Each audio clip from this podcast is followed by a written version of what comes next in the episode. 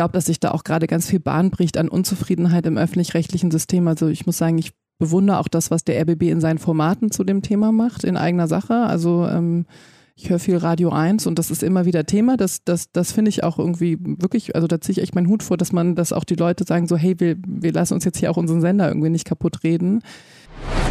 Das war für mich nochmal so ein Aha-Moment, dass wir viel häufiger erstmal vielleicht die Basis des Gemeinsamen schaffen oder definieren müssen, weil auf, glaube ich, auf der hält man dann Unterschiede auch besser aus.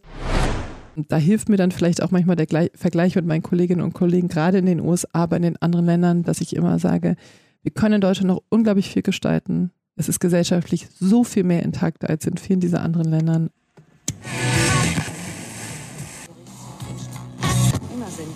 Ja. Willkommen bei The Medium is the Message, dem Podcast vom Medianet Berlin-Brandenburg, einem interdisziplinären Netzwerkverein der Medien-, Kreativ- und Digitalwirtschaft. Ich bin Janine Koch, Vorstandsvorsitzende von Medianet und regelmäßig spreche ich mit VertreterInnen aus den unterschiedlichen Bereichen der Kreativwirtschaft. Ich möchte von Ihnen wissen, was sind die aktuellsten Themen und drängsten Fragen der Branchen und welche unternehmerischen Werte treiben Sie persönlich an? Welche Botschaften möchten Sie in die Welt tragen und welche Rolle spielen Medien und Netzwerke dabei? Ich spreche also mit Menschen, die ihre Erfolgsstories und Stolpersteine, kurz ihre persönlichen Erfahrungen auf ihren Karrierewegen mit uns teilen.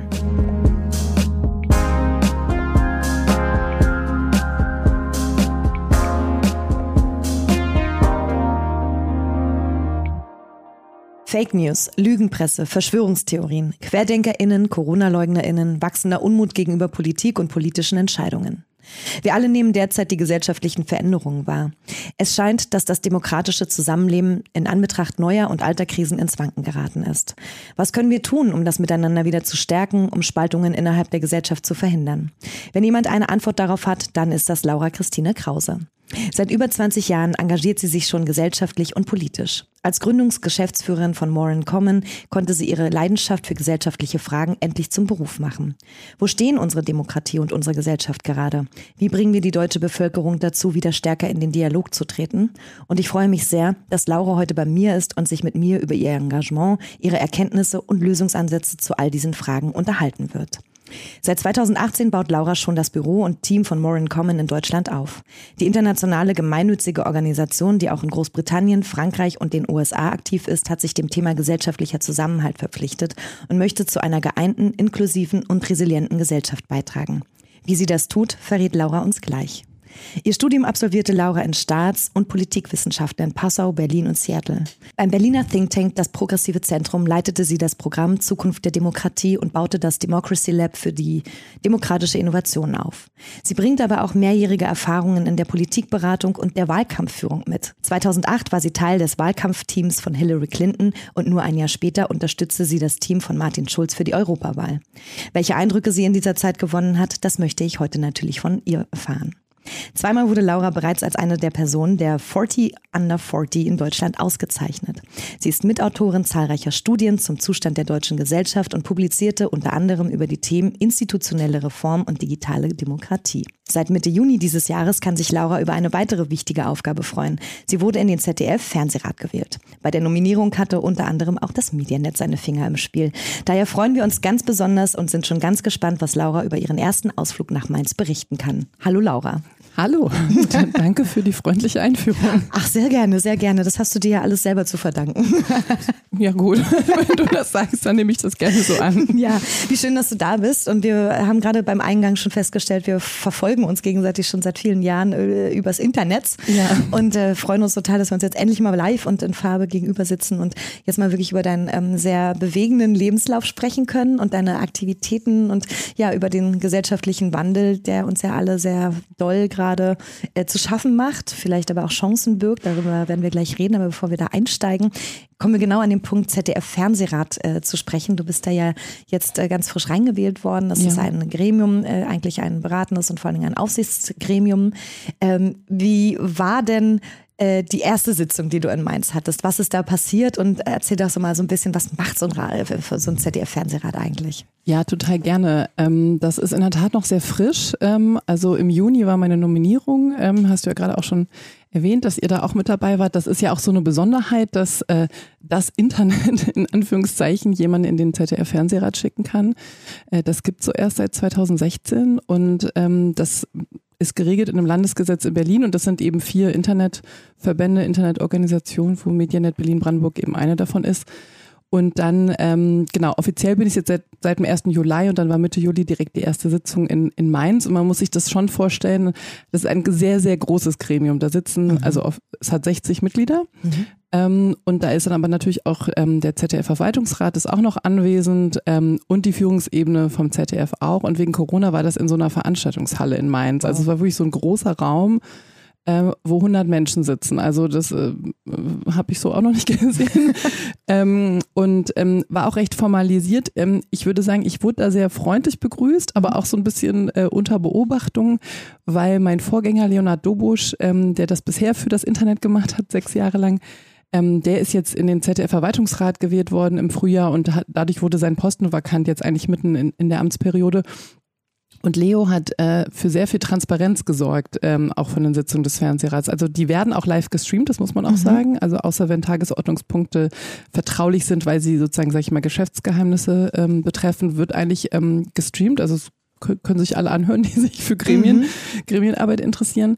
Ähm, aber Leo hat auch immer gebloggt aus den Sitzungen ja. und, ähm, und hat auch das Blog weiterhin bei, bei netzpolitik.org und ist, glaube ich, dadurch so ein bisschen so auch so, so eine schillernde Figur dort. Das, das war zumindest so mein Eindruck. Und jetzt bin ich halt die Neue aus dem Internet. ähm, und ähm, Genau, und auch erst die zweite Person sozusagen ja. über, über, dieses Mandat. Und ähm, genau, dadurch habe ich mich da auch ein bisschen unter Beobachtung gefühlt, aber das ist auch in Ordnung.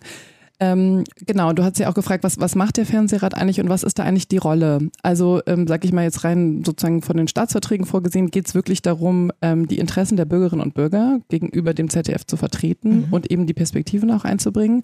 Und genau wie du gesagt hast, wir sind ein Aufsichtsgremium. Mhm. Und das ist, glaube ich, auch ganz wichtig, das äh, sich auch immer wieder vor Augen zu führen. Wir sind, ein, wir sind nicht das ZDF, wir, wir beaufsichtigen das ZDF ähm, im Namen der Bürgerinnen und Bürger, also der BeitragszahlerInnen. Und ähm, ich finde immer, der öffentlich-rechtliche Rundfunk, der gehört halt eigentlich uns allen. Mhm, Fühlt ja. sich vielleicht nicht immer so an, da können wir auch gerne drüber sprechen ja, und was vielleicht auch das Internet damit zu tun hat oder wo das Internet vielleicht helfen könnte, dass sich das mehr so anfühlt. Mhm. Aber eigentlich ist das unser öffentlich-rechtlicher Rundfunk, weil wir alle bezahlen ihn. Ähm, und ähm, genau, und das Besondere ist eben, dass, ähm, vor, also es wurde einfach vor vielen Jahren beschlossen, dass, dass mehr die Breite der Gesellschaft abgebildet werden ja. soll. Wir können uns da auch gerne drüber unterhalten, ob das immer so gelingt. Mhm. Ähm, da gab es auch gerade eine sehr gute Studie von den ähm, neuen deutschen Medienmachern dazu, die sich alle Verwe ähm, Rundfunk- und Fernsehräte angeschaut haben. Aber eigentlich ist das die Aufgabe, sozusagen wirklich aus der Breite der Gesellschaft dort auf die Arbeit des ZDF zu schauen. Ähm, da sind Gewerkschaften, Kirchen, mhm. Sozialverbände, äh, Jugendverbände, ähm, die Bundesländer, also sozusagen auch sehr viele staatsnahe Akteure und das Internet, würde ich sagen, ist auch wirklich so eine Besonderheit des ZDF. Ist auch so lustig, einfach diese Bezeichnung, das Internet, also äh, weiß man ja, wo das herkommt, ne? so wie alt es eigentlich ist, diese Idee, äh, das reinzubringen. Und du hast gerade schon erzählt, dein Vorgänger war da sehr transparent, der hat geblockt. Wie wirst du diese Transparenz weiterführen? Äh, was ist da dein Plan? Deine, hast du eine eigene Agenda mitgebracht? Also ähm, Leo und ich haben uns da vorher auch drüber unterhalten, weil er ist ja auch mhm. weiterhin in der ZDF-Arbeit und ich glaube, das mhm. wird auch total spannend. Ähm, er führt das Blog weiter, aber ich werde auch immer wieder so Gastautorin sein, sozusagen. Mhm. Das ist unsere Idee. Ähm, und ähm, ich glaube ehrlich gesagt, dass in den sechs Jahren, die er im Fernsehrat war, da auch schon mehr passiert ist. Also ja. ich glaube, sowas ist natürlich nie vorbei und Transparenz und Gremienarbeit ist total wichtig. Aber ich habe das Gefühl, dass wo es jetzt steht, schon, schon ein bisschen anderer Punkt ist, als wo es stand, als er angefangen hat. Und das einfach immer wieder weiterzuführen, ist, glaube ich, total wichtig. Und ich mache jetzt kein eigenes Blog auf, ja. aber ähm, mir ist eben total wichtig, über die Verbände, die sozusagen die Nominierung gemacht haben, ja. und so wie ihr, ne, immer wieder zu informieren und zu sagen, was passiert, äh, über meine eigenen Kanäle auf den ja. sozialen Medien. Und ähm, und ich sag mal, ähm, mir wurde ähm, so beim Onboarding in den Fernsehrat auch gesagt, man, äh, das ist ein Gremium, das muss man auch erstmal verstehen. Das ist, glaube ich, mit jedem Gremium so. Mhm. Ne? Man muss sich da auch erstmal zurechtfinden. Und deswegen, ich habe jetzt gesagt, gib mir mal so drei Monate, ja. äh, mal zu verstehen, wie da so der Hase läuft und dann zu schauen, ähm, was eigentlich so die besten Wege sind, das auch weiterzuführen, weil Leo hat da wirklich total wichtige Pionierarbeit gemacht. Und wie oft tagt dieses Gremium? Einmal im Quartal, mhm. aber äh, wie das häufig so ist, die eigentliche Arbeit findet in Ausschüssen ja. statt. Ähm, und äh, die tagen nochmal zusätzlich. Also viele reisen nach Mainz. Ah ja. ähm, komm, das kann man nicht übers Internet klären, ne? Ähm, ich glaube, dass während Corona das zum Teil äh, ja. online gemacht wurde und ich glaube, da ist jetzt auch ein bisschen mehr Flexibilität drin, ja. aber ich glaube, so Default ist mhm. ähm, Sitzung in Mainz. Ähm, und ich bin jetzt so ähm, genau wie mein Vorgänger auch in den Ausschuss äh, Telemedien gewählt worden. Ja. Also das war jetzt sozusagen auch einer der ersten äh, Tagesordnungspunkte ja. dort, war äh, die Neubesetzung der Ausschüsse, weil es so ein paar Wechsel gab. Und ähm, Genau, das ist jetzt der erste Ausschuss, den ja. ich mir vorgenommen habe. Ich schaue aber auch noch, ob ich mir vielleicht noch einen zweiten äh, zumuten kann, ah, ja. ähm, weil ähm, gerade viele der Themen, die sich, ähm, sage ich mal, auch mit den Programminhalten beschäftigen, ja. Ähm, die ja, sage ich mal, aus der Zusammenhaltsperspektive ja auch sehr wichtig sind, die werden eher in anderen Ausschüssen verhandelt. Wie viele Ausschüsse gibt es da insgesamt? Es gibt vier oder fünf, wenn ich mich nicht täusche. Also jetzt, die sind auch recht groß sozusagen. Ja. Und in diesem Telemedienausschuss, was ist da genau deine konkrete Themenstellung und Aufgabe? Also der Telemedienausschuss wurde mir gesagt, ähm, ist, ähm, ist, einer der, ist einer der kleinsten mhm. und in dem wird wohl auch am besten diskutiert. Ah, ja. Und so ein Ausschuss muss man sich so vorstellen, da sitzen eben Fernsehräte mhm. und Leute aus dem Haus ja. und ta tauschen sich über diese Themen aus. Und der Telemedienausschuss scheint wirklich ein sehr fachlicher zu sein. Also ja. da ist wohl auch ein sehr offener Ausschuss, äh, Austausch äh, in dem Ausschuss und ähm, und nach meiner bisherigen Wahrnehmung finden das die Mitarbeitenden im Haus auch eigentlich total toll, dass da Leute sind, die sich für diese Themen interessieren ja. und auch Fragen stellen. Also es geht auch wirklich um Weiterentwicklung. Ähm, also Leo hat viel Arbeit zum Beispiel rund um die Mediathek gemacht. Mhm. Äh, da gibt's ja so Absurditäten, dass mhm. äh, ARD und ZDF haben natürlich beide eine eigene Mediathek. Ja. Ähm, ich habe gerade gelesen, die BR-Mediathek wird abgestellt oder so. Das gibt jetzt gerade, eine wird jetzt irgendwie eingestellt. Tatsächlich? Ja, muss ich, muss ich gleich nochmal googeln, welche das war. Nicht, dass ich Quatsch erzähle, aber äh, kam gerade nur neulich eine. Da würde eine mich die Begründung inter interessieren. Ähm, naja, und es passiert einfach häufig, dass Menschen jetzt natürlich nicht so auf dem Schirm haben, wo genau läuft jetzt der Tatort zum Beispiel. Ja. Und, die, und die suchen dann in der ZDF-Mediathek nach dem Tatort. Aha. Der läuft aber in der ARD mhm. und das ist bisher ins Leere gelaufen und das ist jetzt aber verknüpft. verknüpft. Wow. Und das klingt jetzt so total klein, aber da, steht, da stecken natürlich Prozesse dahinter. Klar. Und an so Fragen hat Leo unter anderem auch gearbeitet. Ja. Ähm, Genau, und äh, ein Punkt, den ich in meiner ersten Sitzung direkt gemacht habe, ähm, weil es da auch um Digital Service Act und andere Dinge einfach so berichtsmäßig mhm. ging und die gerade in Brüssel verhandelt werden, ist so ein bisschen die Frage, natürlich sind die öffentlich-rechtlichen Medien auf den Social-Media-Kanälen, weil da sind die Leute. Ja. Und das ist auch wichtig, ne? weil es gibt einfach, also gerade bei jungen Menschen sind die öffentlich-rechtlichen einfach nicht so gut wie bei älteren Menschen. Deswegen ist es wichtig, dass sie bei Instagram sind. Deswegen ja. ist es wichtig, dass sie auch vielleicht zum Teil bei TikTok sind. Ähm, nur sie haben ja eigentlich ein, selber ein total starkes Tool in der Hand. Ja, ne? Also absolut. Ähm, ja. und in der Mediathek kann man gar nicht mit dem mit dem ZDF zum Beispiel in Kontakt treten, nee. ne? Oder man kann sich nicht Channel. äußern und es ist relativ ja. wenig personalisierbar. Also das fängt ja. jetzt so ein bisschen an. Ähm, und ich habe einfach sozusagen ähm, am Anfang einmal den Punkt gemacht, dass ich das ZDF doch motivieren möchte, nicht nur über die Arbeit in, in den sozialen Medien nachzudenken, weil da ist einfach regulatorisch, das wissen wir alle, ja. das Umfeld einfach schwierig und man ist auch ein bisschen, bisschen abhängig davon. Ja. Also man ist einfach sehr abhängig von diesen Plattformen und das ist auch aus so einer deutschen medienrechtlichen Perspektive gar nicht so einfach manchmal, ja. weil Twitter könnte jetzt einen Post vom ZDF löschen äh, weil es irgendwie gegen Community-Standards aus ihrer Sicht ja. ähm, äh, verstößt. Das ist aber, sag ich mal, mit dem deutschen Verständnis eines öffentlich-rechtlichen Rundfunks ist eigentlich ein bisschen strange. Ja. Ähm, und da habe ich zum Beispiel dazu motiviert, weil ich glaube, das ist ein ganz wichtiger Punkt, auch um Vertrauen zu stärken oder ja. auch vielleicht zurückzugewinnen, dass man sich mehr für die Zuschauer öffnet ja, und voll. das vielleicht auch auf den eigenen Plattformen denkt. Und so um so Fragen geht es da ja, auch. Ja, spannend, super. Okay, aber wow, das sind auf jeden Fall ziemlich tiefe Graben, die man, Gräben, die man da graben muss, glaube ich, weil das ist ja wirklich ein komplettes Umdenken, wie man auch mit der Plattform, die die ja selber sind, umgeht. Ne? Äh, genau. Spannend. Und für die selber natürlich auch eine Riesenherausforderung, weil es sind immer Riesentanker. Ähm, aber ich würde sagen, das Umdenken hat insofern schon stattgefunden, dass man verstanden hat, dass man mehr ins Digitale investieren ja. muss als ins Lineare. Ja.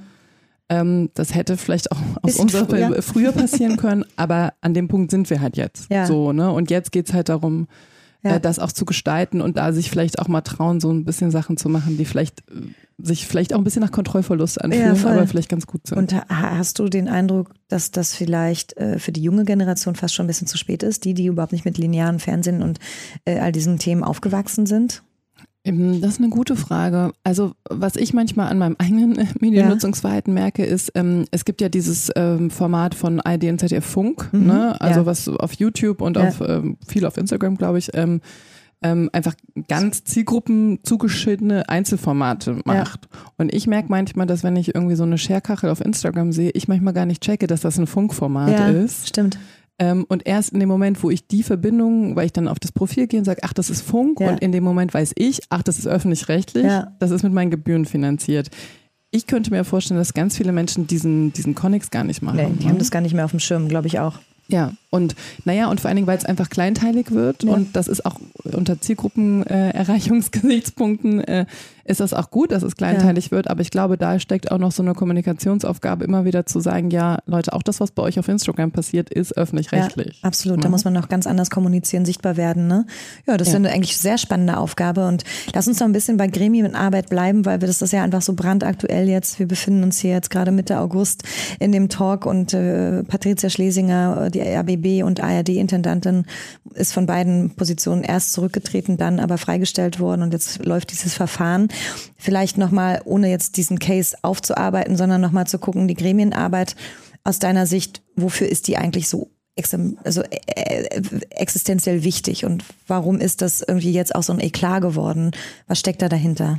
Ja, ich bin dir sehr dankbar, dass du das ansprichst, weil in der Tat ist das gerade äh, top aktuell und ich glaube, es führt auch nochmal ähm, viele Strukturen des öffentlich-rechtlichen vor Augen, ich glaube, viel mehr Menschen haben gerade präsent, dass es so etwas wie Rundfunkräte, was ja sozusagen das Pendant zum Fernsehrat ist, ähm, bei den, bei den ARD-Anstalten, dass es das gibt.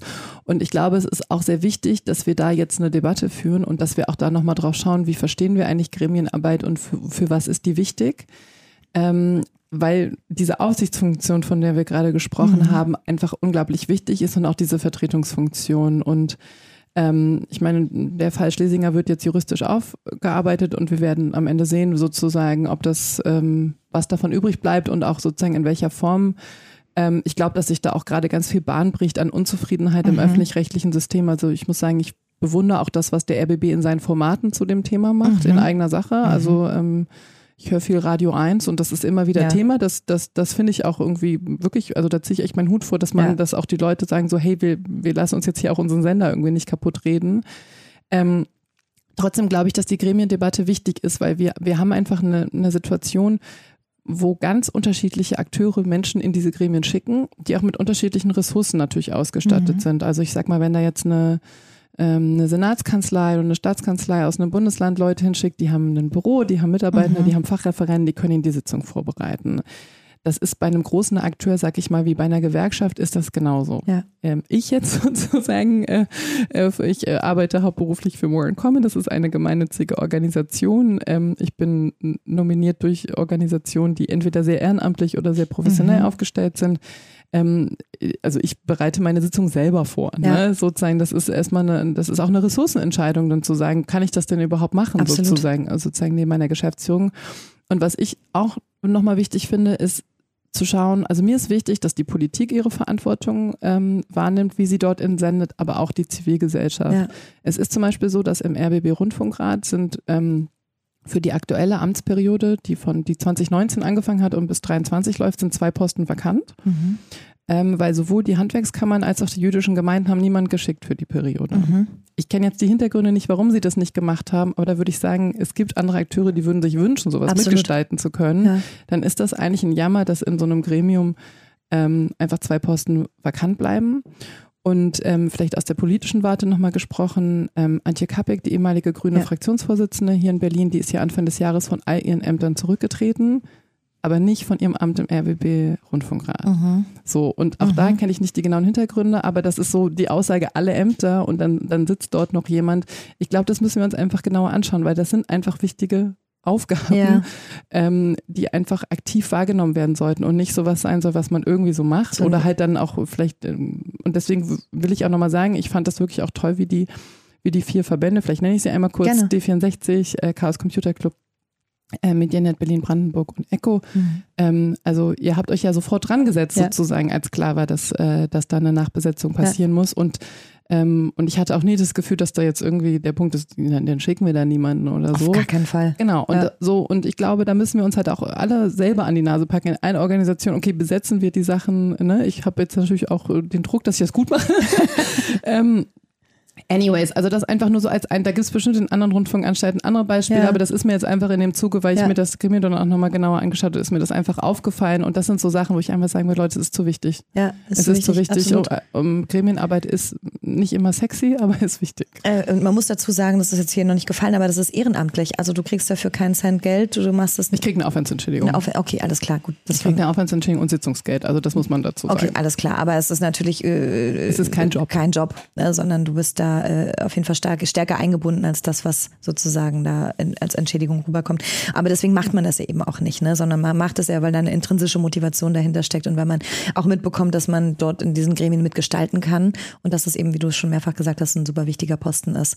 Ja, also das wird uns auf jeden Fall noch eine Weile begleiten und wir werden dich natürlich in dem äh, äh, Kontext auch eine Weile begleiten. Ja, also das sechs Jahre, sechs Jahre ist die äh, Laufzeit. Naja, also äh, erstmal ähm, jetzt zwei Jahre bis zum Ende der Amtszeit, Ja. aber dann dürft ihr mich nochmal nominieren. Ja, super, naja.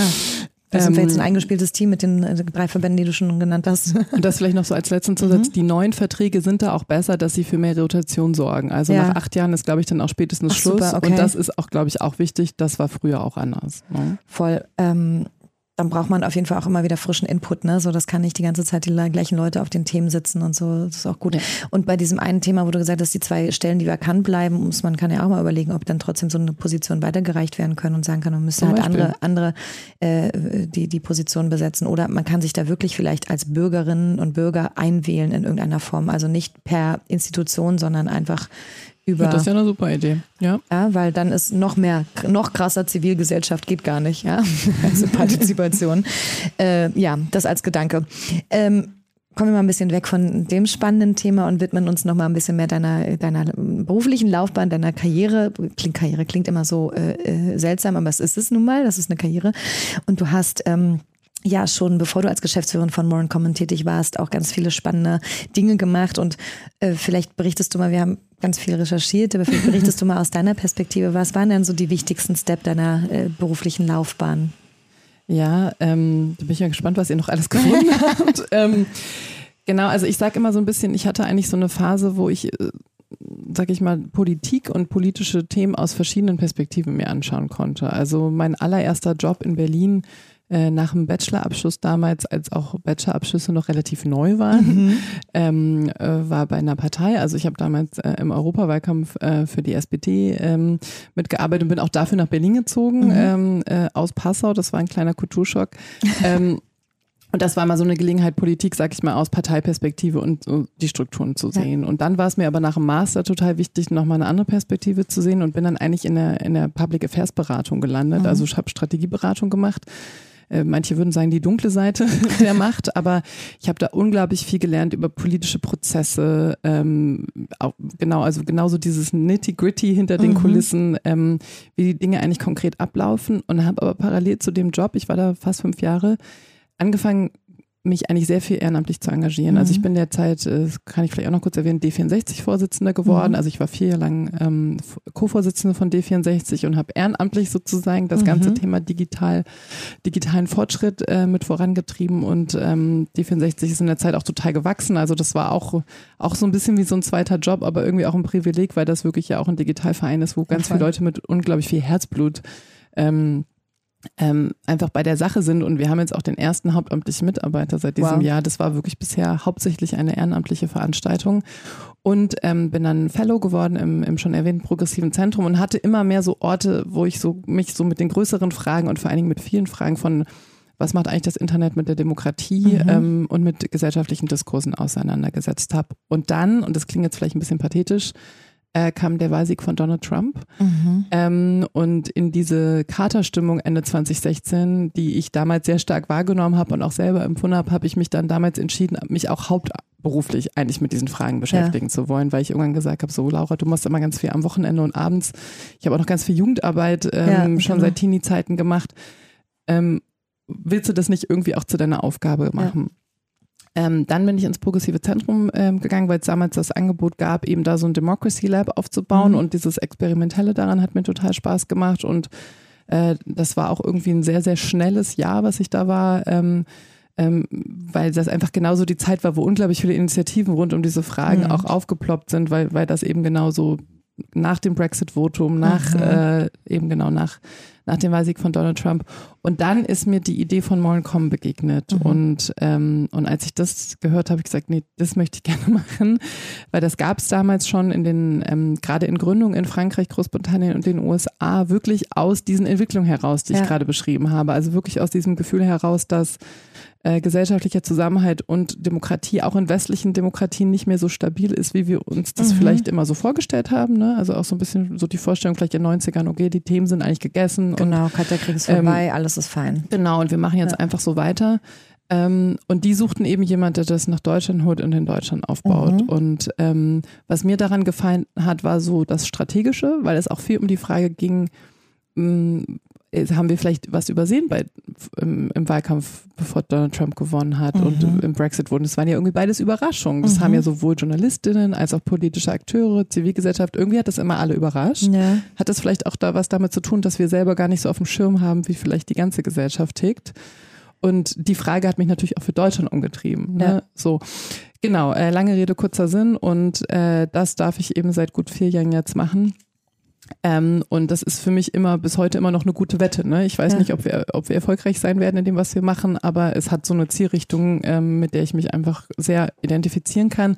Und das Digitale spielt in diesen Fragen natürlich auch eine Absolut. Rolle und hat deswegen auch ganz gut reingepasst. Das Digitale spielt ja eine ganz wesentliche Rolle, weil wenn man sich äh, die Frage vornimmt, was das 2016, was ist eigentlich mit dem Brexit, wie ist das eigentlich alles gekommen und Trumps Wahlsieg, da hat ja das Internet maßgeblich, also genau. wir, wir kennen ja nun alle Cambridge Analytic, wir wissen, was da irgendwie passiert ist in der Zeit und wie fragwürdig teilweise der, die Wahlkämpfe abgegangen sind und so. Insofern äh, bist du da ja total am, äh, am Dreh- und Angelpunkt. Wie kann man sich so deinen Job vorstellen? Was genau machst du da jetzt aktuell?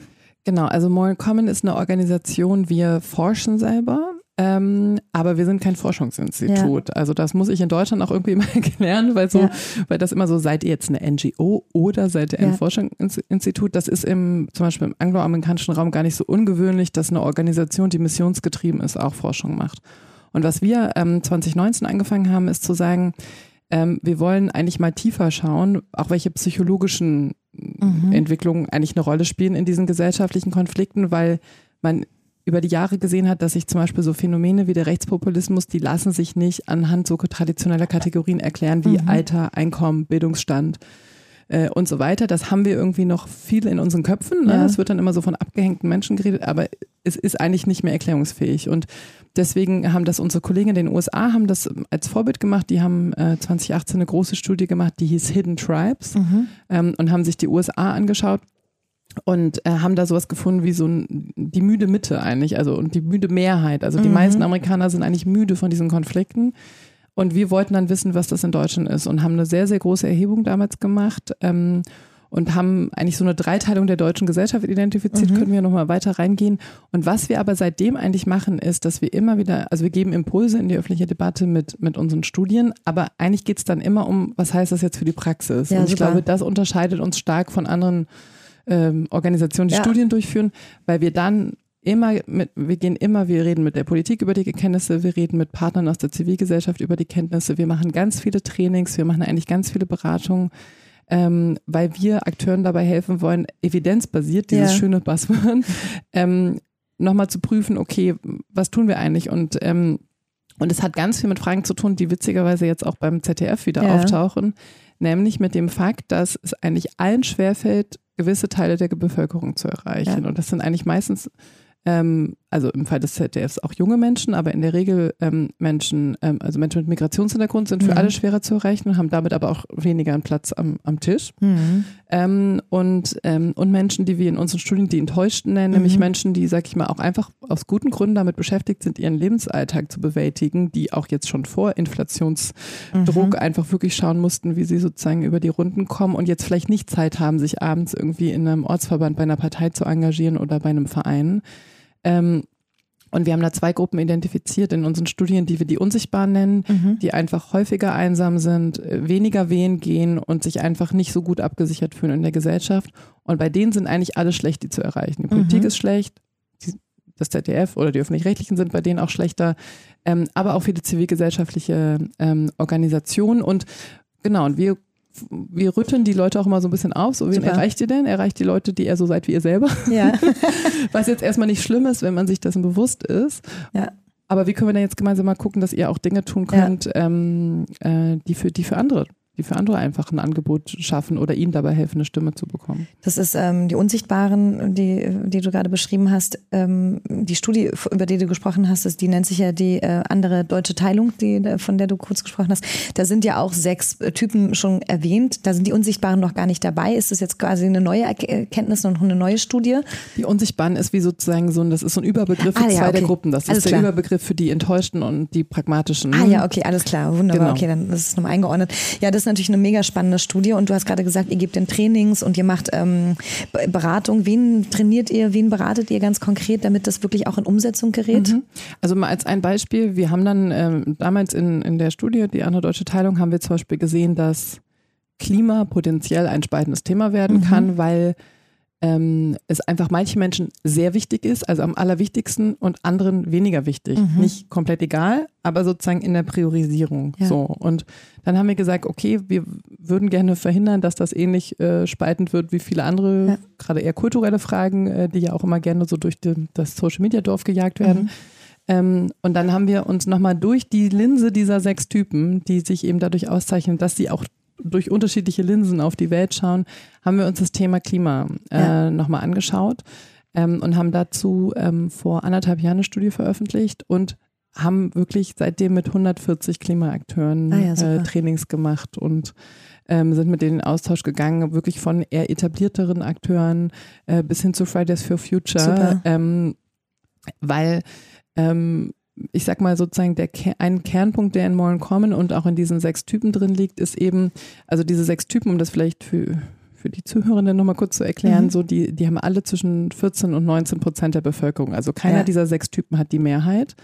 Ähm, und wir haben auch ein Quiz auf unserer Webseite, wo man herausfinden kann, welcher dieser sechs Typen man ist. Oha. Und mich hat das erstmal bescheiden gemacht, weil ich bin, ein, ich bin einer dieser sechs Typen, du bist einer mhm. dieser sechs Typen. Das heißt, so wie wir auf die Welt gucken, ist nicht die Mehrheit. Ja. Auch wenn man das vielleicht manchmal denkt, weil man viele Menschen kennt, ja, die ja. ähnliche Werte haben wie man selber. Das heißt, wenn wir gesellschaftliche Mehrheiten bauen wollen und wenn wir den Zusammenhalt hinkriegen ähm, wollen, müssen wir irgendwie Brücken bauen zwischen verschiedenen Absolut. oder Klammern um sie herum bauen. Das ist vielleicht nicht mit allen möglich oder nicht immer. Ähm, aber es geht nicht nur mit Leuten aus einem dieser Typen, weil dann sind, bin ich mit irgendwie 15 Prozent unterwegs. Ja. Und diese Denke eben auch zu übertragen auf gesellschaftliche Fragen wie, die, wie den, zum Beispiel den, Klima, äh, den, den Klimaschutz. Ähm, das finde ich einfach total spannend, ja. ne? weil, weil das einfach nochmal ein bisschen eine andere Aufgabe ist, als zu sagen, okay, wir müssen jetzt hier irgendwie Agenda-Setting betreiben, mhm. was, was, was der Sektor super gut macht, ne? Ja. sondern nochmal zu schauen, okay, wie aber wie die nächste die Aufgabe ist jetzt ja eigentlich, wie, wie, wie kann ich Leuten da drin auch eine Rolle geben, ja. die das eben nicht intrinsisch machen und ja. sagen, okay, gib mir irgendwie drei Sachen, die ich tun kann und ich mache ja. die sofort, die vielleicht auch einfach sich überfordert fühlen. Ähm, und was wir immer machen, wir forschen immer quantitativ und qualitativ. Mhm. Das heißt, wir machen immer Fokusgruppen und hören direkt von den Typen. Und das ist auch ein, also wir laden auch Partner ein, dass die sich das auch mal anhören können, weil das, ich empfinde das als großes Privileg, weil ich einfach in regelmäßigen Abständen meine Abende damit verbringe, zum Beispiel den Enttäuschten einfach zwei Stunden lang zuzuhören, mhm. ohne da jetzt mich einmischen zu können mhm. oder sagen zu können, ist auch komplett anders. Und ähm, das hat auch meine Perspektive auf gesellschaftliche Voll. Fragen, muss ich sagen, auch an manchen Stellen nochmal echt verändert. Und, ähm, und ich glaube, deswegen ist das zumindest das Feedback, das wir kriegen, liest sich unsere Forschung auch oft so ein bisschen anders, weil sie einfach Menschen fokussiert ist. Ja. Uns geht es um die Menschen. Ja, sehr, sehr, sehr cooler Ansatz, sehr schöner Ansatz und vor allen Dingen sehr zukunftsweisender, weil äh, in Stichworten hast du schon umschrieben, im Grunde genommen sind wir alle immer auf der Suche nach Ähnlichkeiten. Ne? Wir umgeben uns immer sehr gerne mit Menschen, die uns irgendwie ähnlich sind, ähnliche Werte haben und stellen dann manchmal gar nicht fest, dass wir in einer eigenen Filterblase landen. Und das ist ja die große Gefahr, dass man plötzlich irgendwie äh, gar nicht mehr nach links und rechts guckt und nicht mehr, ich nenne es immer so schön, semi-permeabel ist und so durchlässig, dass eben andere Meinungen und Sichtweisen und Perspektiven noch ähm, überhaupt eine Rolle spielen. Und ich nenne jetzt mal diese sechs, ähm, diese sechs Typen einfach, weil wir jetzt so viel darüber gesprochen haben. Es sind die offenen, die involvierten, die etablierten, die pragmatischen, die enttäuschten hast du schon genannt und auch die wütenden. Und ähm, wenn man sich das durchliest auf der Website, gibt es die Studie ja auch von euch und so. Das ist wirklich wahnsinnig spannend und äh, dann den Test zu machen, das werde ich dann auch nochmal nachholen. ähm, äh, tatsächlich auch wirklich äh, sich damit zu befassen, dass das einfach, äh, dass nicht die eigene Meinung die vorherrschende ist, wie du es ja gerade eben auch schon zusammengefasst hast und dass das wichtig ist und um die anderen überhaupt in den Diskurs zu bringen und mit abzuholen. Und du hast vorhin einmal an einer Stelle kurz gesagt, so, ihr forscht auch irgendwie, was macht das Internet mit der Demokratie? Die Frage gebe ich jetzt mal zurück an dich. Was macht denn das Internet mit der Demokratie? Ja, genau. Also ähm, vielleicht, vielleicht um da kurz anzuknüpfen, ähm, was du gerade über die Filterblasen gesagt mhm. hast, das ist ja immer ein Vorwurf ans Internet. Ja, genau. Und also aus unserer Forschung heraus und auch aus unserer Erfahrung der letzten vier Jahre, das ist halt nicht nur im Internet. Das mhm. ist auch, wie du gerade beschrieben hast, das ist auch, glaube ich, ein ganz menschlicher Impuls. Man könnte sogar manchmal sagen, das Internet macht uns halt auch die anderen Meinungen sichtbar. Ne? Mhm. Ne? Also sozusagen. Dummerweise oder was? Ja, vielleicht, ja, genau. vielleicht auch manchmal dummerweise. Also natürlich nicht in der vollen Bandbreite, ja. aber, aber ich sehe natürlich dann auch auf Twitter, was, was, was Leute sagen. Und ich meine, wir sehen das, wie gut sich die Leute sozusagen gegenseitig aufregen können. Und deswegen ist meine Perspektive daraus ist, dass eigentlich fast nichts ein Internetproblem ist, äh, was wir irgendwie technisch lösen können. Natürlich müssen wir zum Beispiel jetzt in Sachen Hate Speech ja. total aufholen und anbauen sozusagen, weil, da, weil das immer Stellen sind, wo einfach die großen Plattformen immer mauern und ja. deswegen total hinterherhinken ähm, im Schutz von Menschen. Aber ähm, die Ursache von Hate Speech ist nicht, dass es Twitter gibt, sondern dass, Men dass Menschen so drauf sind, wie Menschen einfach manchmal drauf sind. Ja. So. Und ich glaube, das ist immer total wichtig im Blick zu behalten. Trotzdem macht das Internet mit uns, das Internet, sage ich das auch schon, ich, ich, ich, ich spezifiziere mal, ich glaube, dass der Umgang auf sozialen Medien schon auch was mit uns einmacht. Ja. Ähm, wieso sollte er auch nicht? Es ist einfach eine große gesellschaftliche Veränderung, die in der Form vor 20 Jahren noch nicht da war. Wieso, ja. wieso sollte es uns nicht beeinflussen? Ich meine, die Erfindung des Buchdrucks hat auch, hat auch was mit Gesellschaft gemacht. Allerdings. Ähm, aber ich merke das auch manchmal an mir selber, einfach so Dinge wie, also wie viel eigentlich den ganzen Tag auf uns einprasselt. Mhm. Ähm, genau, dann, ich habe das, ich habe meinen Twitter-Konsum während ähm, so dem ersten Jahr von Corona irgendwann äh, rapide reduziert, weil ich so gemerkt habe, ich bin total schlecht gelaunt, mhm. wenn ich das so lese, aber alle anderen sind auch schlecht gelaunt total. und man hat das Gefühl, man lebt in einem Land, in dem nichts funktioniert und ja. alles kaputt ist und keiner weiß was ähm, und ja. alle völlig unfähig sind, was natürlich auch nicht stimmt, aber durch sozusagen die Menge an Einzelbeispielen, was dann da so, so in der Corona-Zeit schiefgegangen ist, das, äh, ne, man, man ja. kann dann gar nicht anders, auch psychologisch, weil natürlich das ist das, was, was so auf einen einprasselt. Ähm, ich glaube, dass ähm, die Mechanismen von, von den sozialen Medien sich leider auch total auf Online-Journalismus übertragen mhm. haben, sozusagen, was klickt gut, ne? Mhm. Und dann lesen die Leute nur den Teaser und nicht den ganzen Artikel und die Überschrift ist ja. vielleicht auch manchmal ein bisschen reißerisch, weil das hat man jetzt so gelernt, dass man das machen muss. Also einfach an ganz vielen Stellen haben die Mechanismen von sozialen Medien uns, glaube ich, in unserem Zusammenleben, zumindest im digitalen Zusammenleben beeinflusst. Und ich habe so ein bisschen das Gefühl, dass jetzt manchmal eher das Gespräch darüber möglich ist, was finden wir daran eigentlich gut, was nicht, ja. ne? weil, weil, sag ich mal, die Euphorie vielleicht auch ein bisschen ja. weg ist an ein, zwei Stellen. Da, da hat auch das, was du vorhin erwähnt hast, ne? ich glaube, die Wahl von Donald Trump hat da ja gerade in Bezug auf Facebook, würde ich sagen, auch, ja. auch einfach gezeigt, dass da wirklich auch Sachen im Argen liegen und, ähm, und das Unternehmen nicht so bereit ist, sage ich mal, proaktiv an einer Aufarbeitung nee. ähm, äh, teilzuhaben. Und das würde ich mir, glaube ich, an manchen Stellen einfach manchmal wünschen, dass wir nochmal schauen, ne, ähm, deswegen vielleicht auch die Motivation in Richtung öffentlich-rechtlicher, was könnt ihr mit euren eigenen Plattformen machen, dass wir uns nicht immer so diesen, alle diesen Gesetzen auch so ein bisschen ja. beugen müssen, weil so ist es ja ein bisschen. Ja, ne? total. Ja. Ich war mal bei einem Fishbowl schon ein paar Jahre her mit Doro Bär und da ähm, hat sie gesagt, äh, wenn sie auf Twitter ist, dann äh, kriegt sie auch immer schlechte Laune, äh, und ist da eigentlich gar nicht mehr so gerne unterwegs, sondern gibt's immer nur patzige Antworten und so. Aber wenn es richtig gute Laune kriegen will, dann geht sie auf Instagram vorbei. und ich fand das damals so ein bisschen lustig, weil ich dachte, oh, da war sie halt auch eben noch in ihrem in ihrer Position und so und dachte so, naja, das ist ja auch ein bisschen einfache Sichtweise auf die auf die Social Media Welt. Die Wahrheit ist, es stimmt, ja interessanterweise, wobei auch, äh, glaube ich, Insta inzwischen so ein bisschen kippt und dann natürlich auch viele fiese Kommentare auf irgendwie Bilder entstehen und so weiter und so fort. Aber letztlich ist doch auch ein bisschen die Frage, das ist ja ein Abbild unserer realen Welt. Also so, wir befinden uns da, weiß ich nicht, acht, neun Stunden täglich drin, manche vielleicht noch mehr, manche weniger. Wenn man es beruflich macht, ist man, hängt man da halt viel ab.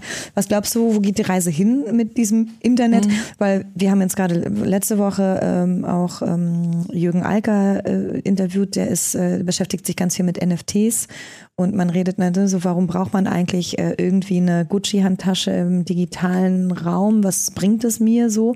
Und die Reise geht ja schon Metaverse-mäßig dahin, dass wir irgendwie plötzlich nur noch da abhängen. Was glaubst du irgendwie, was macht das mhm. mit der Gesellschaft? Was macht das mit der Demokratie, wenn wir jetzt in 20 Jahren gucken und wir wirklich nur noch mit irgendwie VR-Brillen durch die Gegend rennen oder Cyborg-mäßig mit irgendwelchen whatever, ja? Ja, mich erdet da immer so ein bisschen äh, unsere Forschung und auch die Erhebung von anderen, weil man muss auch zum Beispiel dazu sagen, nur 8% der Menschen in Deutschland sind auf Twitter.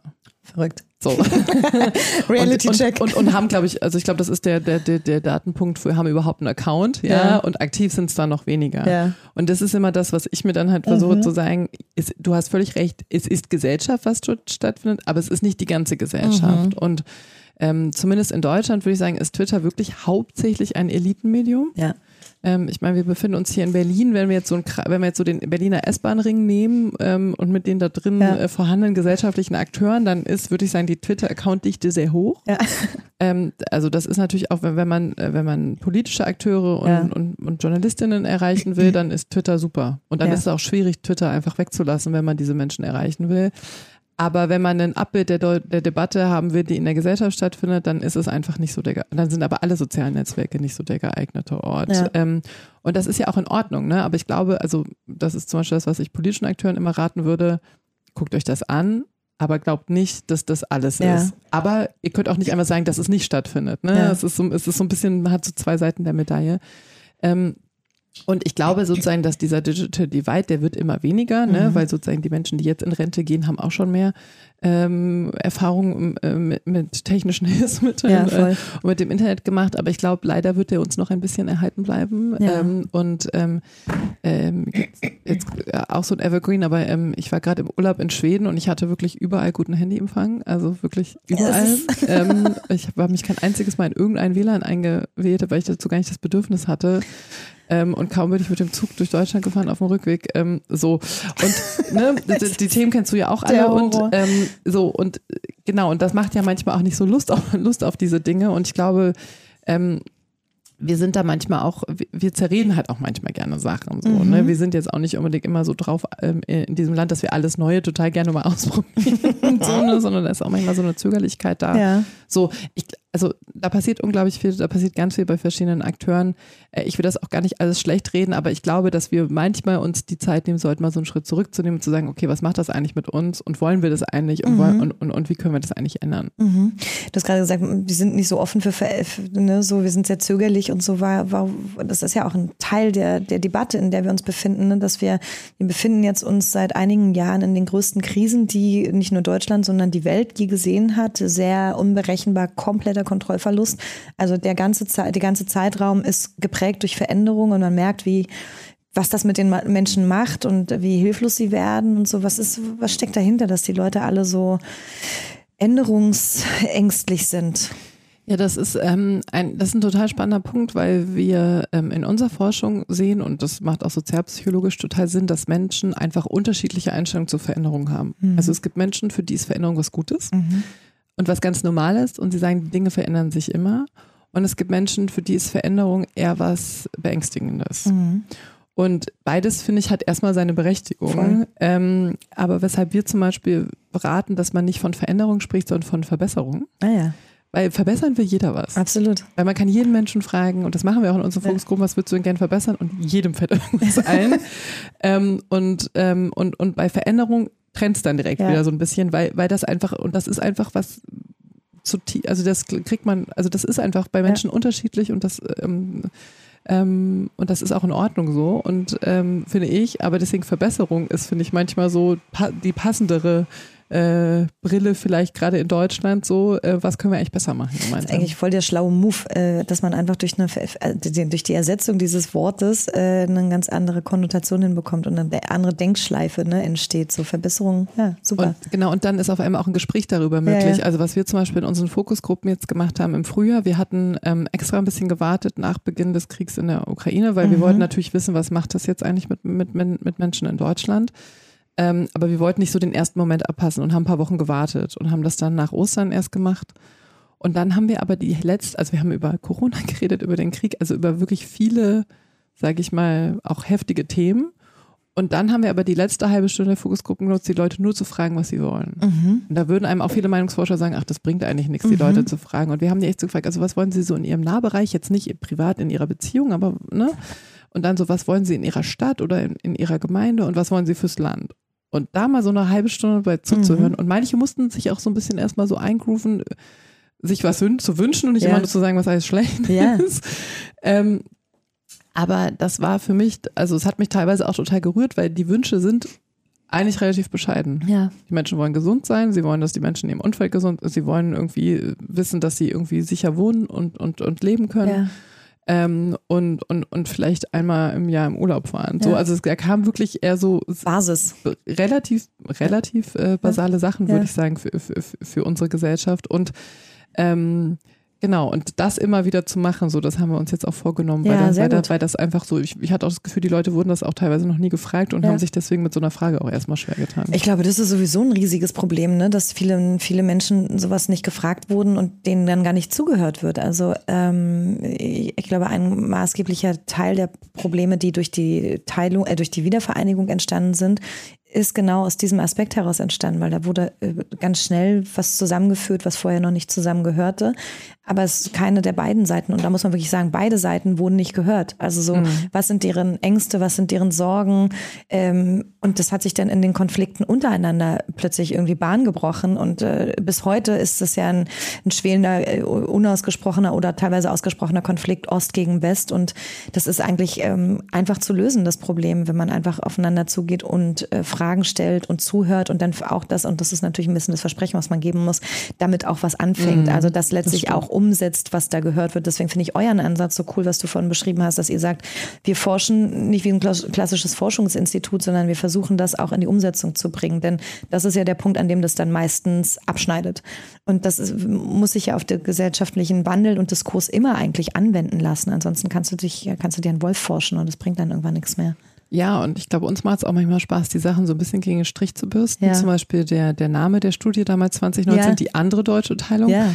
war auch ein bisschen ein Wagnis, weil mhm. wir haben diese Studie veröffentlicht, ich glaube, so zehn Tage vorm 30. Äh, 30. Jubiläum des Mauerfalls. Ja, wow. Und das war einfach zu dem ja. Zeitpunkt das Thema, ja. äh, Ost-West und ähm, dann auch so die Pathologisierung ne, mhm. des, des Ostens.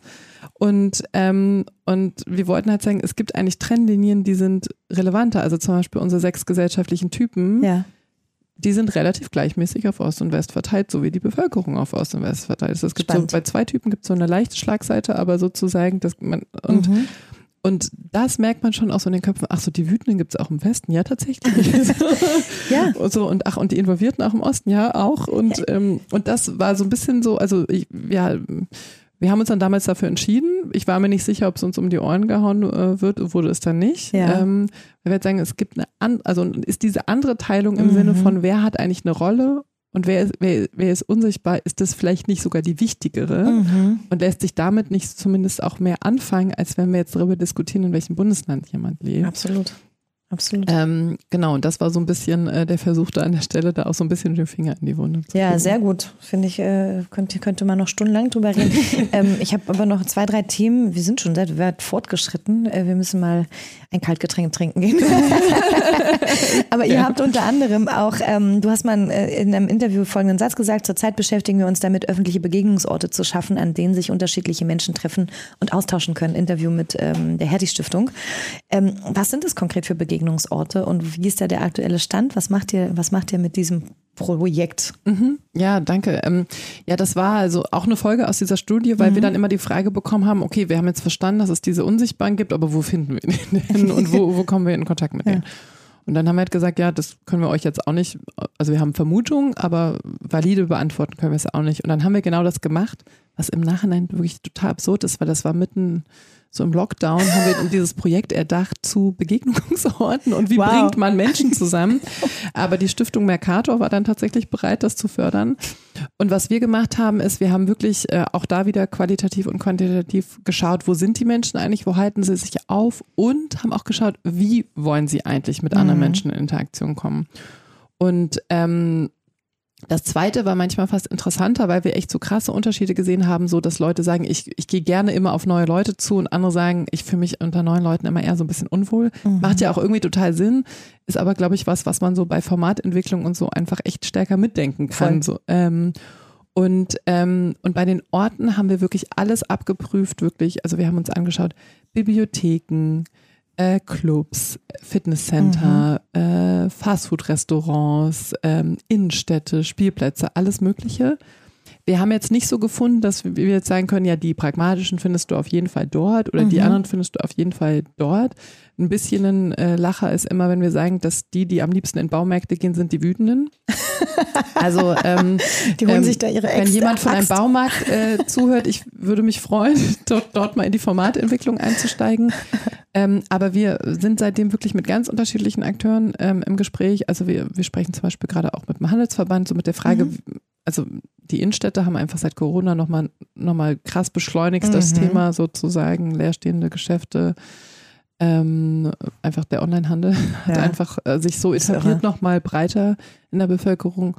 Ähm, so die Frage, okay, was ist dann aber das Besondere vielleicht an der Innenstadt? Ja, dass man anderen Menschen begegnet. Ja. Ähm, und ähm, was wir total toll fanden, die, ähm, die Berliner Zentralen Landesbibliothek hat uns ähm, im Juni auf den Bibliothekskongress nach Leipzig eingeladen. Mhm. Und dann waren wir zu Gast und da waren 2000 Bibliothekarinnen wow. und Bibliothekare. Ja. Und, ähm, und die haben uns echt die Bude eingerannt bei unserem Workshop. So. Das glaube ich. Und, und was mit denen halt total spannend ist, das ist so total ein Sektor, die denken eigentlich schon seit zehn Jahren drüber nach, was sie für ein Ort sind. Die haben sich total davon gelöst, so wie haben Bücher. Hier kann man sich ja, Bücher ausleihen. Ja, auch, also man sagt ja auch der dritte Ort. Genau, ne? dritte ne? Orte, ja, genau. genau. Und, da, und das ist so ein Sektor, also wir haben die da auch total bekräftigt, die machen sich da schon total viel Gedanken. Und was uns eigentlich so ein bisschen vorschwebt, jetzt so eine, dass wir irgendwann auch so ein bisschen so eine Matching-Rolle haben können, dass wir halt immer mehr Orte also mhm. an der Hand haben, aber dann auch Akteure haben, die da mal was ausprobieren wollen, dass wir da mal so ein bisschen so, so Akteure, die sich sonst vielleicht nicht so kennenlernen würden, zusammenbringen können. Und ich verstehe Begegnung ehrlich gesagt auch gar nicht nur, als wir zwei reden jetzt miteinander. Ja. Ähm, das war ja auch so ein bisschen Trend der letzten Jahre, so man bringt zwei Menschen mit konträren Meinungen zusammen mhm. und die mhm. reden. Da hat unsere Studie dazu auch gezeigt, das ist für manche Menschen total super und andere haben da überhaupt keinen Bock drauf. Ja. Weil die wollen sich eher mit jemandem drüber unterhalten, über irgendwas, wo sie wissen, sie haben was gemeinsam. Ja, ja. Und das klingt jetzt so wahrscheinlich total profan, weil wir morgen kommen, also mehr gemeinsam heißen. Aber das war für mich nochmal so ein Aha-Moment, dass wir viel häufiger erstmal die, vielleicht die Basis des Gemeinsamen schaffen ja. oder definieren müssen, weil auf, glaube ich, auf der hält man dann Unterschiede auch besser aus. Absolut. Ja. Ne? Und, und irgendwie war der Versuch, die letzten Jahre die Gräben eher zu überwinden, indem man das mhm. Extreme zusammenbringt. Interesting. Und wir versuchen das gerade so ein bisschen umzudrehen. Da gibt's ja, ich meine, da war ja die Corona-Pandemie äh, auch gerade 2020 ein besonders spannendes Sozialprojekt, weil in dem Augenblick in dem Menschen, die eigentlich äh, befreundet waren, festgestellt haben, dass sie aber an der großen, sagen wir mal, Impffrage ganz krass auseinandergehen, hat es ja auch für total viele Brüche äh, gesorgt und mhm. Zerwürfnisse und so. Ähm, das heißt, auch nicht jede Basis ist stabil genug, um große Krisen oder große Veränderungen überhaupt auszuhalten. Ja? Also da gibt es anscheinend irgendwie auch einen Punkt, an dem das nicht mehr weitergeht. Also das auch, finde ich, irgendwie ganz interessant, weil ich jetzt auch ein bisschen gespannt bin, was mit der Inflation noch so auf uns zukommt. Das wird, glaube ich, ein haariger Herbst und ein haariger Winter. Mhm. Und äh, jetzt ist gerade noch überall Sonnenschein und, und es ist noch irre warm, so wie heute hier in dem Raum. Aber äh, das wird jetzt in ein paar Wochen sich verändern. Und das wird sicherlich auch das Stimmungsbild in der Gesellschaft nochmal irgendwie ganz stark äh, kippen, könnte ich mir vorstellen. Seid ihr da irgendwie in dem Themenfeld schon aktiv gerade? Ja, also wir schauen uns das sehr genau an. Wir haben ähm, auch eine, so eine Serie gemacht, ähm, das letzte halbe Jahr, die mhm haben wir Navigieren im Ungewissen genannt, ah, eigentlich ja. wegen Corona. Äh, dann passte sie leider auch sehr gut sozusagen zur geopolitischen Situation seit Ende Februar. Ähm, und ähm, haben aber tatsächlich im Juni auch ein Paper veröffentlicht, sozusagen, wie schaffen wir eigentlich Zuversicht in Krisenzeiten mhm. und haben da auf, darauf total viel Resonanz bekommen. Und wir schauen uns jetzt auch sehr genau an, was, was das jetzt macht, weil ich, also ich gebe dir völlig recht, ich glaube, es kommen auch sehr haarige Zeiten und ich glaube, es kommen jetzt einfach auch Zeiten, wo Politik nicht alles abfedern kann mhm. und sich damit aber auch total schwer tut, weil ja. ich glaube, wir haben so zehn Jahre hinter uns, wo auch, sag ich mal, also ich glaube, Angela Merkel hat auch oft so einen Politikstil gefahren, so wo, wo Leute auch sagen konnten, ach, ich muss mich damit ja nicht beschäftigen, ja. weil, weil hier, es war ja relativ stabil, sag ich ja. mal, in Sachen Wirtschaftswachstum und so. Natürlich hatten wir nach der Flüchtlingssituation 2015 gesellschaftliche Debatten, aber wirtschaftlich haben wir wirklich im Gegensatz zu vielen europäischen Nachbarn einfach unglaublich stabile Zeiten Ja. ähm, hinter uns. Und was ich dann total spannend fand, die Zeit hat dann darüber geschrieben und die haben einen Punkt rausgegriffen, auf den ich gar nicht gekommen war, dass diese Notlage jetzt eigentlich vielleicht auch jetzt auf einmal leider erst in so einer Notlage die Empathie schafft für so die Situation zum Beispiel von den Enttäuschten, Naja. denen es schon länger so Ja. geht, aber was, was immer nicht so die Rolle gespielt Ja. hat, ne? Weil es gibt einfach Menschen, die fahren schon lange nicht mehr in Urlaub Ja. oder sind es vielleicht noch nie im großen Stil oder die gucken schon immer, wie, sie, wie viel sie heizen oder Ja. wie sie sozusagen mit ihrem Geld über den Monat kommen. Davon gibt es Millionen in diesem Land. Ähm, aber auf einmal kriegt das eine gesellschaftliche Breitenwirkung Ja. und, und ich, vielleicht führt das auch zu mehr Empathie gegenüber Menschen, die vorher schon weniger hatten, die ja jetzt, das ist ja das Tragische, ja auch jetzt nicht mehr die Knautschzone haben. Absolut. Ne? Absolut. So, und ich glaube, das merkt man jetzt ja schon, das sind genau die Debatten, die uns jetzt gerade ins Haus stehen, alle entlasten Ja. oder halt wirklich sagen, Leute, sorry, es wird halt für alle ein bisschen härter, aber wir müssen uns vor allen Dingen um die kümmern, die, Ja. äh, die vorher schon weniger hatten. Ja, auf jeden Fall. Jetzt kurze Pause. Fertig. ja, auf jeden Fall. Das wird auf jeden Fall äh, krass. Das wird spannend und äh, gut, dass ihr das auch mit begleitet.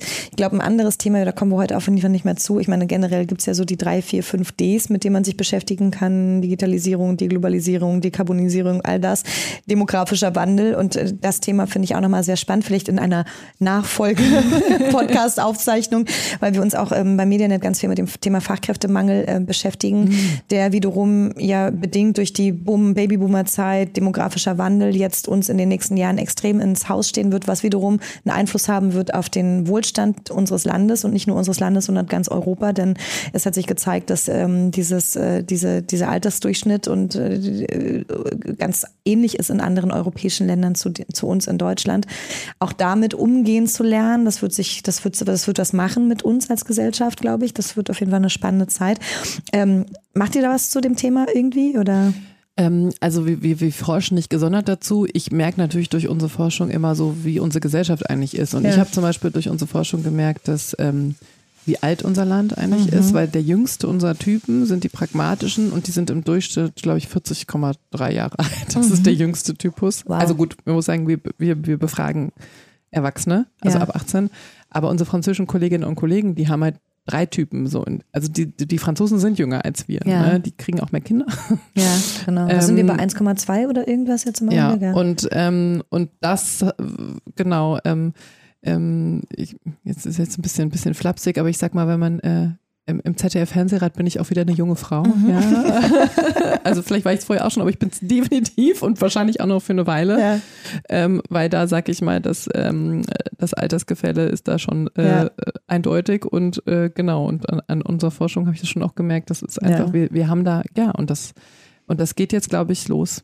Ja. Das, merken jetzt einfach alle, die gerade Leute suchen. Wir Ja, suchen auch gerade Leute. Und Wie viele Leute seid ihr denn eigentlich bei euch? ähm, in Deutschland sind wir zu siebt, also ein relativ kleines Team. Ähm, und More Common insgesamt sind wir, im Moment sind wir, glaube ich, 35 Leute in den Ländern. Und wir bauen auch gerade More Common Polen auf, Ah, wow, ganz okay. neu. Ja. Ähm, also da haben wir jetzt einen Kollegen eingestellt, der genau wie ich vor vier Jahren jetzt erstmal anfängt, alles zu gründen und aufzubauen. Cool.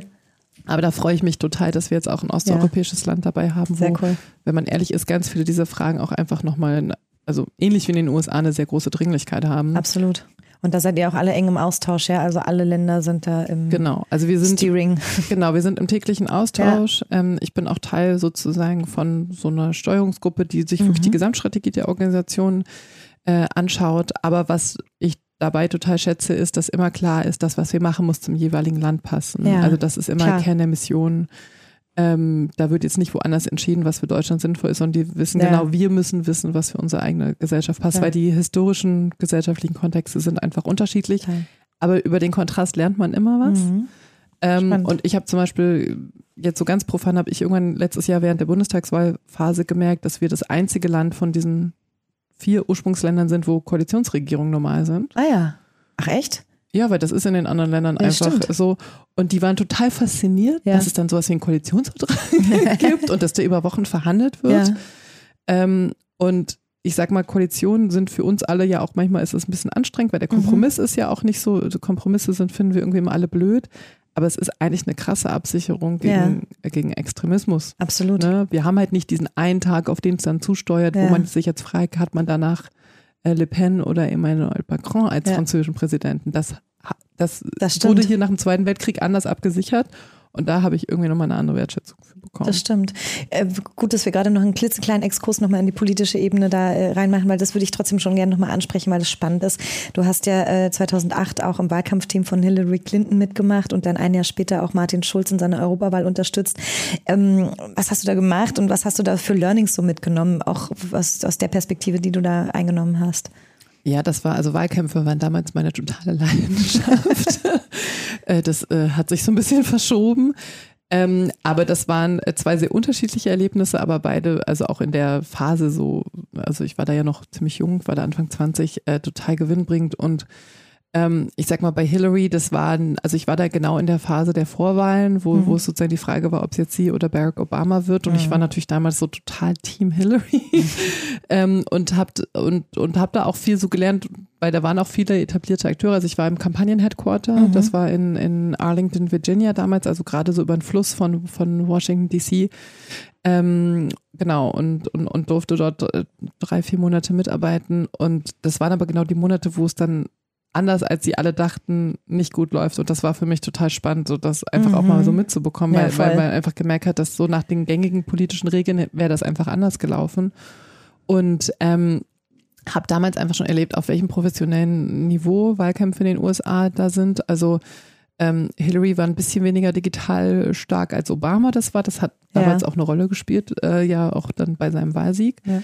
Ähm, aber einfach, ähm, ja, wieder auf, also da gibt's ja keine Parteistrukturen, die das dann tragen. Das trägt dann ja einfach so eine Kampagne, die rund um so eine Kandidatin gebaut wird. Ja. Und das war, ähm, genau, ich habe da unglaublich viel gelernt und das habe ich dann halt eben auch versucht, so mit nach Deutschland zurückzuholen. So ein Europawahlkampf läuft dann schon anders. Ja. Ähm, vor allen Dingen war damals die Besonderheit, dass es ähm, drei Monate vor der Bundestagswahl war. Ja. Das war so ein super Wahljahr, Ja, wie wir es dann ja immer mich. nennen. Und ähm, genau, und ähm, für mich, also ich weiß nicht, wie das in deinem Werdegang ist. Ich sage immer äh, aus meinem so, ich habe eigentlich von jeder Erfahrung was mitgenommen Voll. auch von irgendwelchen Praktika, die ich im Nachhinein irgendwie weniger cool fand, aber ich habe dabei immer was gelernt und ähm, und ich habe aus beiden Erfahrungen unglaublich viel mitgenommen und ähm, genau und und also die witzigerweise hat dieses Praktikumserlebnis äh, bei Hillary hat mein hat mein Feminismus damals auch nochmal gestärkt, weil also du musst dir das so vorstellen, ich musste auch an der Hotline sitzen, also Ja. ich musste einmal die Woche Hotline-Dienst machen, Oh, wow. trotz leichtem deutschen Akzent. Und dann fing das irgendwann an, dass Frauen so aus dem Alter von Hillary anriefen und meinten, also sie haben noch nie irgendwo angerufen, aber sie sind so wütend, weil man würde im Fernsehen sehen, irgendwie Hillary vor so einer grauen Wand und Obama beim Bad in der Menge. Und sie Ja. können sich nicht vorstellen, dass es die Bilder nicht auch genau andersrum gäbe und es sei doch total ungerecht. Und Ja. diese Anrufe waren so häufig, dass wir irgendwann die Telefonnummern von CNN und so weiter ähm, auf dem Whiteboard stehen hatten, um die Leute zu bitten, direkt dort anzurufen. Ähm, weil sich einfach äh, hauptsächlich Frauen angerufen haben und gesagt haben, sie finden das ungerecht. Und das hat damals so meine Perspektive auf so, wie werden Frauen in der. Öffentlichkeit Ja. wahrgenommen oder dargestellt. Äh, Im Vergleich zu Männern, das hat das damals sehr geschärft. Äh, Und hat sich da was verändert? Hat CNN irgendwie mal einen anderen Hintergrund gewählt oder war das weiterhin grau?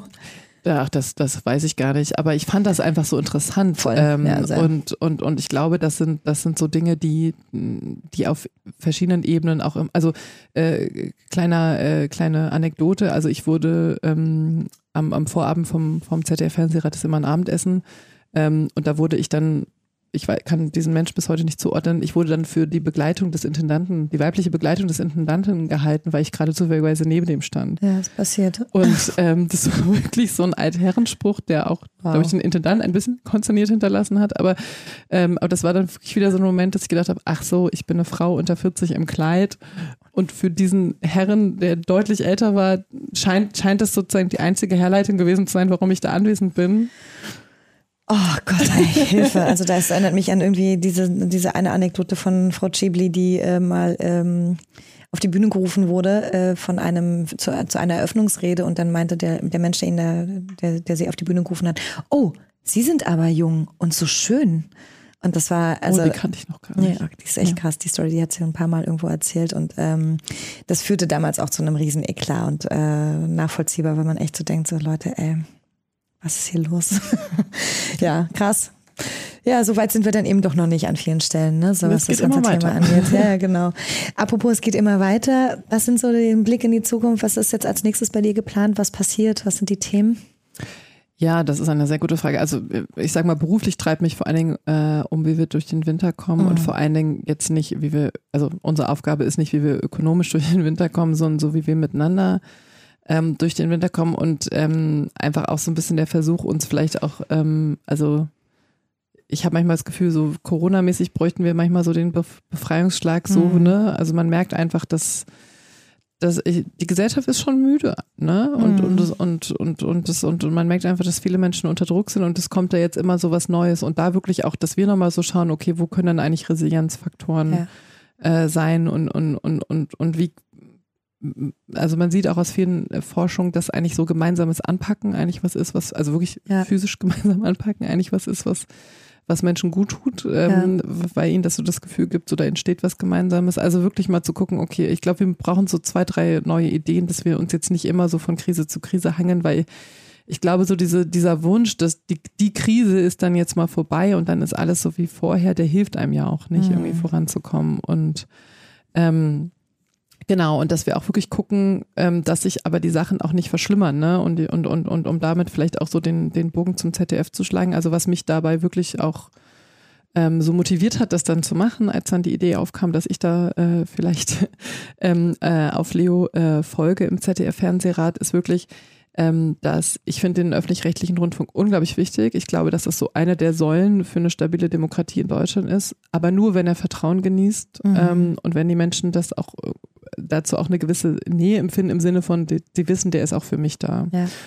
Und ähm, da hilft mir dann vielleicht auch manchmal der Gle Vergleich mit meinen Kolleginnen und Kollegen, gerade in den USA, aber in den anderen Ländern, dass ich immer sage, wir können in Deutschland noch unglaublich viel gestalten. Es ist gesellschaftlich so viel mehr intakt als in vielen dieser anderen mhm. Ländern. Also zum Beispiel das, der Elite, äh, der Vertrauensriss zwischen Eliten ähm, und zum Beispiel Menschen auf dem Land in Frankreich, der ist um Weiten tiefer als mhm. das, äh, weil Frankreich ja auch so ein zentralisiertes Land ist. Das ja. ist, also wir haben eigentlich noch ganz viele Gestaltungsmöglichkeiten in Deutschland, ne, um die Sachen umzudrehen. Also das heißt, unsere Aufgabe ist auch manchmal eher so eine Präventionsaufgabe. Ja.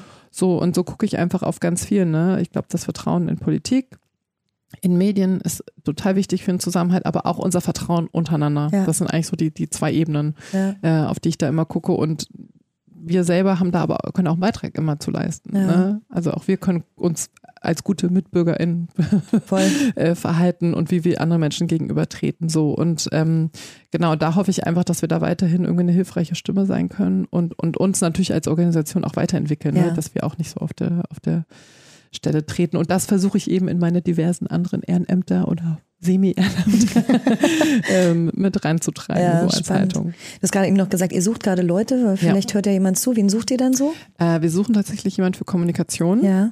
Ähm, und wir suchen eine oder einen Teammanager, ähm, ja. um uns zu helfen, so uns auch ein bisschen so mit den Strukturen, weil wenn man wächst und mehr zu tun hat, das kennst du mit Sicherheit mhm. auch, dann braucht man irgendwann auch mehr Leute. Absolut. Für die Struktur. Okay. Also wer sich angesprochen fühlt, kann Sehr sich gerne, gerne jederzeit entweder bei Laura oder gerne auch bei uns melden. Wir vermitteln dann Kommunikation, äh, so die ganze Klaviatur am besten wahrscheinlich. Ne? Genau, aber viel auch wirklich um die Frage, so wie kriegt man eigentlich unsere Erkenntnisse in die Debatte. Ne? Ja. Also gerade Leute, die auch Lust haben auf so ein bisschen politischere Kommunikation. Ja. Und ähm, uns ist da auch das Erfahrungslevel egal. Ich habe ja. die Erfahrung gemacht, man muss die richtigen Menschen finden. Absolut. Ähm, und was die genau an Erfahrung haben oder, oder wie viele Jahre da stehen, ist zweitrangig. Und Total. Äh, also www.moreincommon.de unter Jobs gibt es da gerade Ausschreibungen und äh, wir freuen uns auch immer über Initiativbewerbungen. Ja, cool. Das äh, werden wir auf jeden Fall auch nochmal mit, äh, mitteilen, wenn wir den veröffentlichen, den Podcast. Wir sind am Schluss angekommen. Es gibt noch eine Abschlussfrage. Der Podcast heißt The Medium is the Message. Ähm, was ist denn deine Abschlussmessage für den heutigen Tag, für diese Podcast-Aufzeichnung? Ordnung. Oh, so, so für, in Bezug auf die Weltlage? In, genau, in Bezug auf die Weltlage oder irgendwie was, was du den Leuten noch mitgeben mhm. möchtest. Na, ich habe ja gerade so ein bisschen drüber geredet, dass wir die Dinge ja auch immer selber in der Hand haben und mhm. vielleicht äh, knüpfe ich da an, wenn das Gerne, okay ist. Unbedingt. Ähm, weil ich habe wenige Leitsprüche, nach denen ich so lebe, aber einer ist, ähm, dass man sich immer zweimal im Leben trifft. Und ich glaube, wenn wir uns ähm, mit unseren Mitmenschen öfter so verhalten würden, im Wissen, dass man sich zweimal im Leben sieht, da wäre schon, wär schon viel gewonnen. Sehr schön. Vielen lieben Dank, Laura, für das sehr, sehr spannende Gespräch. Hat Spaß gemacht, war sehr aufschlussreich und ich glaube, viele müssen jetzt noch Sachen nachgoogeln und sich Studien runterladen und sich engagieren. Also vielen lieben Dank und ich hoffe, wir sehen uns dann irgendwie vielleicht nochmal in einem anderen Kontext auch wieder. Sehr gerne. Auf das erwähnte Kaltgetränk. Ja, zum Beispiel. Danke, Danke dir sehr.